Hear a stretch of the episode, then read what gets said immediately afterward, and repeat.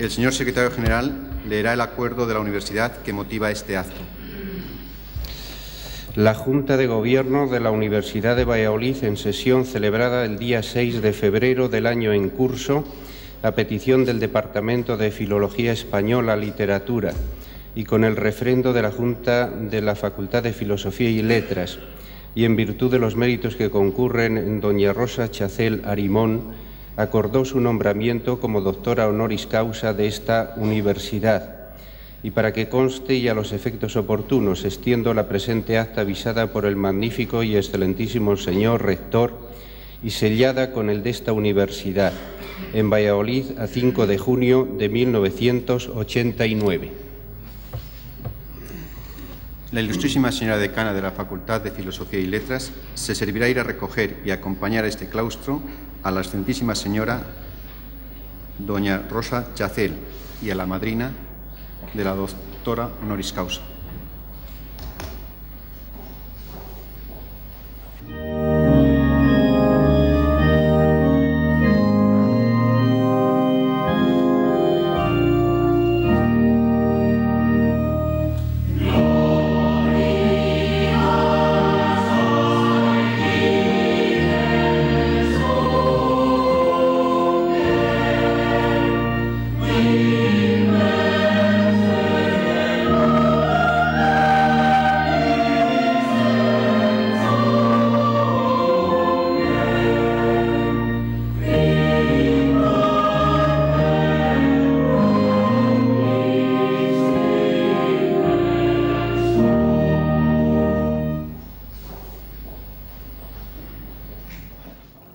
La madrina de la doctoranda, doctora doña Isabel Paraíso, tiene la palabra.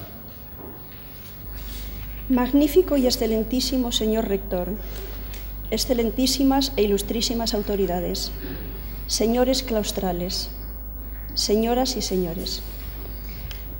La Universidad de Valladolid, siete veces centenaria, se honra hoy en acoger en su claustro de doctores a doña Rosa Chacel Arimón ilustre vallesoletana y fecunda escritora. La Universidad de Valladolid, a través de su Facultad de Filosofía y Letras y de su Departamento de Filología Española, Literatura, desea contar entre sus doctores a esta preclara narradora cuya obra ha recibido algunos de los más prestigiosos galardones literarios. El Premio Nacional de las Letras Españolas en 1987, y el Premio de la Crítica en su modalidad de novela en 1976. Como escritora, Rosa Chacel ha aportado a la literatura española una obra trabajadísima, de enorme originalidad, que problematiza la existencia humana y construye un ámbito de misteriosa intimidad. Por otra parte, la castellanidad e incluso el vallisoletanismo de Rosa Chacel está fuera de toda duda. Castilla soy yo, yo misma, ha dicho la escritora.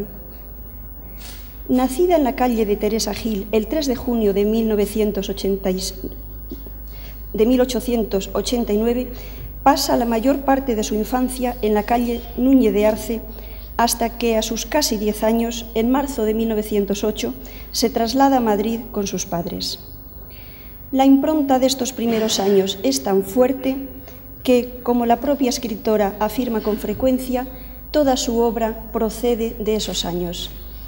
Por eso la ciudad de Valladolid la ha nombrado en 1988 hija predilecta y por eso corresponde hoy a la Universidad de Valladolid, entre todas las de España, rendir este homenaje al sostenido esfuerzo de doña Rosa Chacel, a la cantidad y calidad de su obra homenaje que es también un signo de gratitud. Permítasenos, en calidad de miembros del Departamento de Filología Española, Literatura y estudiosos de la obra de Rosa Chacel, realizar a continuación la preceptiva laudatio de la escritora, glosando su figura humana y su obra. Se va a proceder a la investidura solemne como doctora honoris causa de la excelentísima señora doña Rosa Chacel. Acercaos. Sí, sí.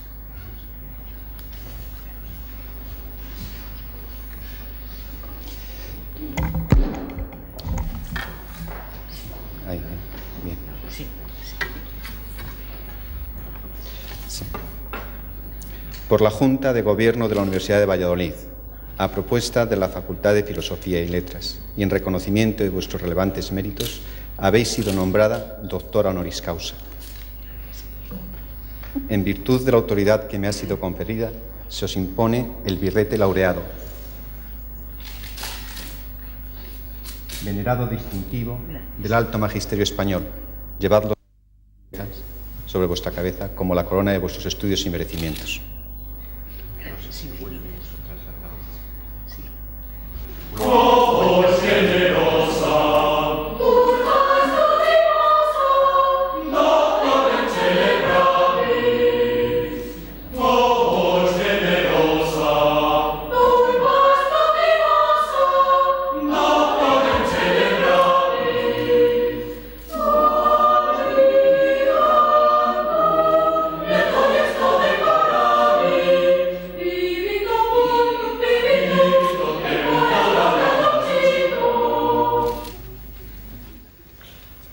Recibid el libro de la ciencia que os corresponde adelantar y difundir, significándoos que por grave que vuestro ingenio fuere, siempre debéis guardar culto y veneración a quienes fueron vuestros maestros y predecesores.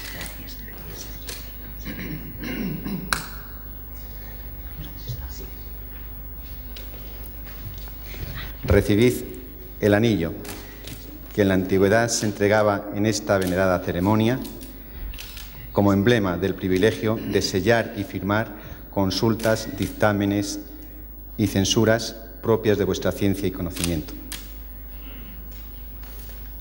Recibid finalmente los guantes blancos, símbolo de la fuerza y de la pureza que deben conservar vuestras manos, símbolo asimismo de vuestra alta distinción.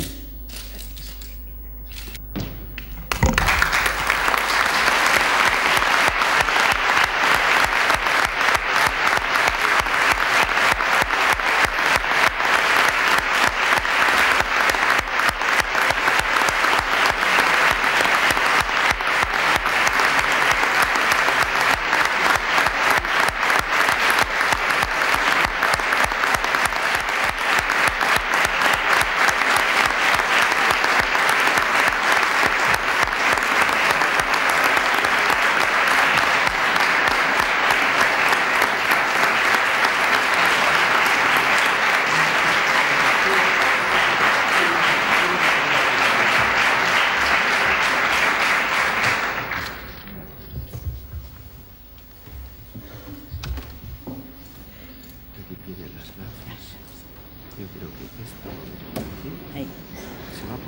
Sí, claro, claro. La doctoranda doña Rosa Chacel tiene la palabra para pronunciar el discurso de incorporación. Antes de nada, mis gracias a la doctora Isabel Paraíso por su presentación de gran generosidad.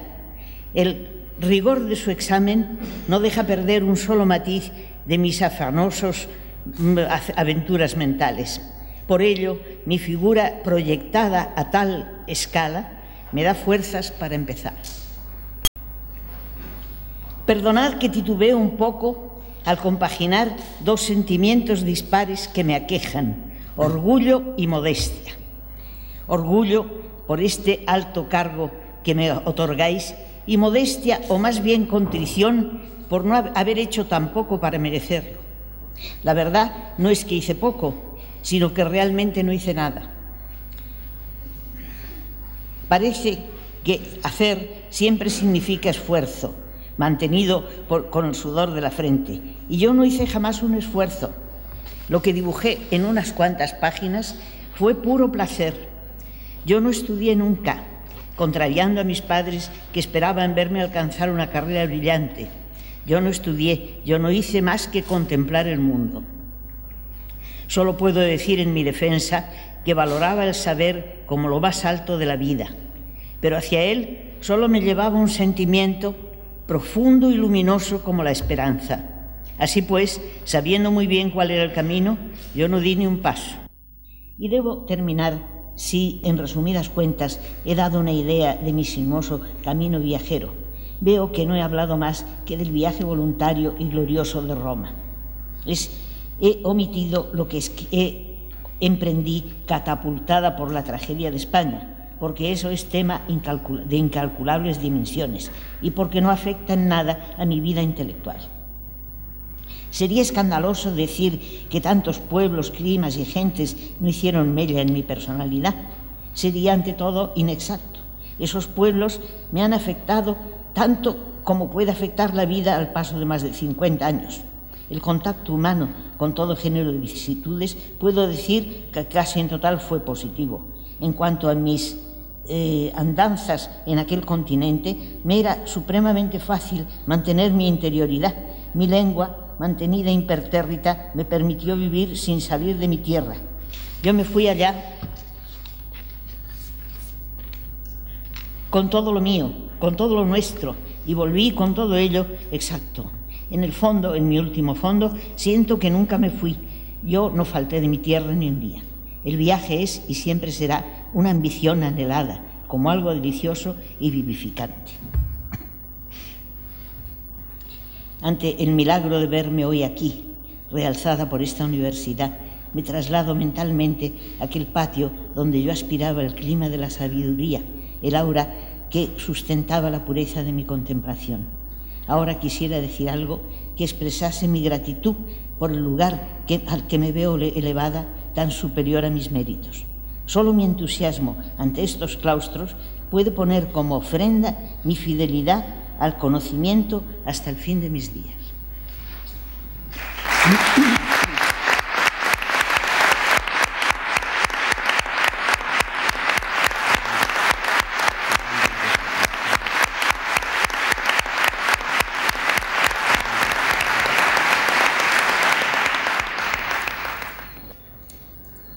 Prometéis siempre y donde quiera que estuvierais guardar los derechos y privilegios y el honor de esta universidad y que siempre la ayudaréis y prestaréis el favor y consejo en las obras y asuntos de la misma cuantas veces fuerais requerida? Así lo prometo.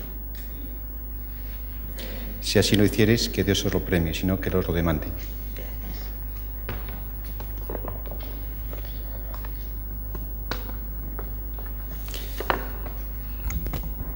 Excelentísima Señora, os admito e incorporo al claustro de doctores de la Universidad de Valladolid, significándoos que debéis gozar de los mismos honores y privilegios que los demás doctores. Y en señal de la paz y cordialidad que debe presidir vuestro ministerio científico, os doy un abrazo.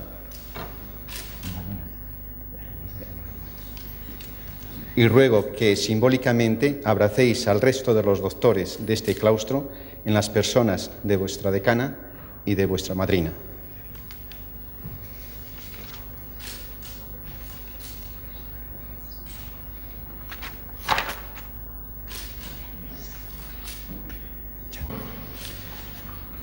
Excelentísimos señores vicerrectores de las universidades de Salamanca y León, excelentísimos ilustrísimos señores, claustro universitario, miembros del Consejo Social, señoras y señores. Hace exactamente un año, la ciudad de Valladolid, por iniciativa del recientísimo ayuntamiento, honraba a Rosa Chacel con un caluroso y merecido homenaje. En aquella ocasión se conmemoraron los 90 años de una escritora vinculada por vida y obra a una ciudad que dio sentido creativo y valor universal a figuras como Zorrilla o Jorge Guillén. Hemos de reconocer que algo misterioso debe producirse aquí para que lo excepcional sea un hecho cotidiano. En el campo de la prosa, Rosa Chacel constituye, junto con Miguel Delibes, el eslabón viviente de esa singularidad que reinventa la obra de arte y la hace conciencia legible. Nuestra universidad reconoce hoy en Rosa Chacel a la escritora que ha hecho del intelecto una de las pasiones más puras del acontecer literario, con una trayectoria muy precisa en, en la que pensamiento y creación manifiestan su vínculo más valioso, y quiere hacerlo con la investidura de doctorado honoris causa, testigo de nuestra tradición medieval universitaria. La semblanza humana e intelectual que certeramente ha realizado sobre Rosa Chacel la profesora Isabel Paraíso, desvela cómo el instinto de escribir se corresponde con la voluntad de ser escritora. Una ley que en la vida de Rosa Chacel ha actuado como un designio desde su amanecer vallisoletano. Concienzudamente, esta realidad ha ido instalándose en el ángulo más íntimo del tiempo, la contemplación del mundo y de las cosas. Como ocurría en otros grandes filósofos y poetas, Rosa Chacel ha perfilado en su obra narrativa, ensayística o poética la razón vital del hombre y el particular argumento que satisface esa esencial circunstancia. Por todo ello, cuando Rosa Chacel afirma en su discurso que yo no estudié, está haciendo una aseveración académica cierta y parcialmente verdadera. Esta misma rotundidad que nos sobresalta la encontramos repetidamente en la prosa chaceliana. Solo en la hondura de lo narrado allí y de lo dicho aquí encontramos el sentido preciso de estas palabras. La consecuencia inmediata no puede ser más distinta, pues paradójicamente nos sitúa de bruces ante la razón socrática de no sé nada. Este cerco a la verdad no se apoya en una mera cuestión académica, sino en el estudio solitario del hombre consigo mismo para acertar así con el estrato de lo único, el tesoro de su conciencia. Instalada en ese filón, se explican obras tan esenciales en la literatura o en el pensamiento como La Sin Razón o Saturnal de Rosa Chacel. En estas obras, como en cualquiera de las suyas conocidas, el límite de la palabra busca la razón magnética que conduzca a la entraña de la verdad. Así, cada personaje de sus novelas, cada gesto de los mismos, cada interrogante que se hacen, se dispara hacia, ese hallazgo. Objeto y trayectoria se animan, por tanto, en la razón de ese principio operante. En los ensayos, esa razón viene a objetivar lo palpable y de nuevo el bisturí de Rosa Chacel profundiza impecablemente en, lo orgánico de su demanda, en lo que pugna por ser vida y en el alma de la realidad circundante. En ambos casos, en narración y ensayo, la memoria y el amor alimentan la raíz del proyecto chaceliano. Este precisamente es el gran esfuerzo, el estudio constante de Rosa Chacel. Pero no basta consentir, el escritor quiere diseñar con palabras la arquitectura de lo que conoce y ciertamente no para cobijar unanimidades, sino para manifestar esa sociedad de impresiones y de valores que le provocan con la novedad excitante que reclamaba Hume. Inevitablemente surge la propia forma, la palabra como acción. En Rosa Chacel esta palabra es también singular porque es la consecuencia pragmática de lo patente, un pulso dramático entre la materialidad de lo sentido y la imagen de la creación entre la realidad perceptiva y el trasfondo insaciable y metafórico de la infinitud. De ahí que sea la suya una de las palabras más nítidas y al mismo tiempo una de las más laberínticas por su capacidad en borrar los límites de lo imaginable. Todas estas razones son a mi entender suficientes, y así lo ha puesto de relieve su madrina, para que la Universidad, refrendada la solicitud del Departamento de Filología Española y de la Facultad de Filosofía y Letras. En Rosa Chacel como recreadora de un mundo literario a través de su genio, nuestra universidad y nuestra ciudad se honra al incorporarla a su claustro de doctores. Por eso todos sentimos el júbilo de acogerla en nuestra institución universitaria, reconociendo además su ejemplo de laboriosidad en su larga y fecunda andadura. Doctora Chacel, sea bienvenida a esta universidad que ya es su casa, a la universidad de su ciudad natal, de su ciudad siempre recordada y recreada. Su Víctor, recién grabado en las paredes del Palacio de Santa Cruz, expresará la permanencia de nuestro recuerdo y al mismo tiempo la satisfacción de integrarla, incorporarla a los universitarios de esta centenaria institución. Muchas gracias.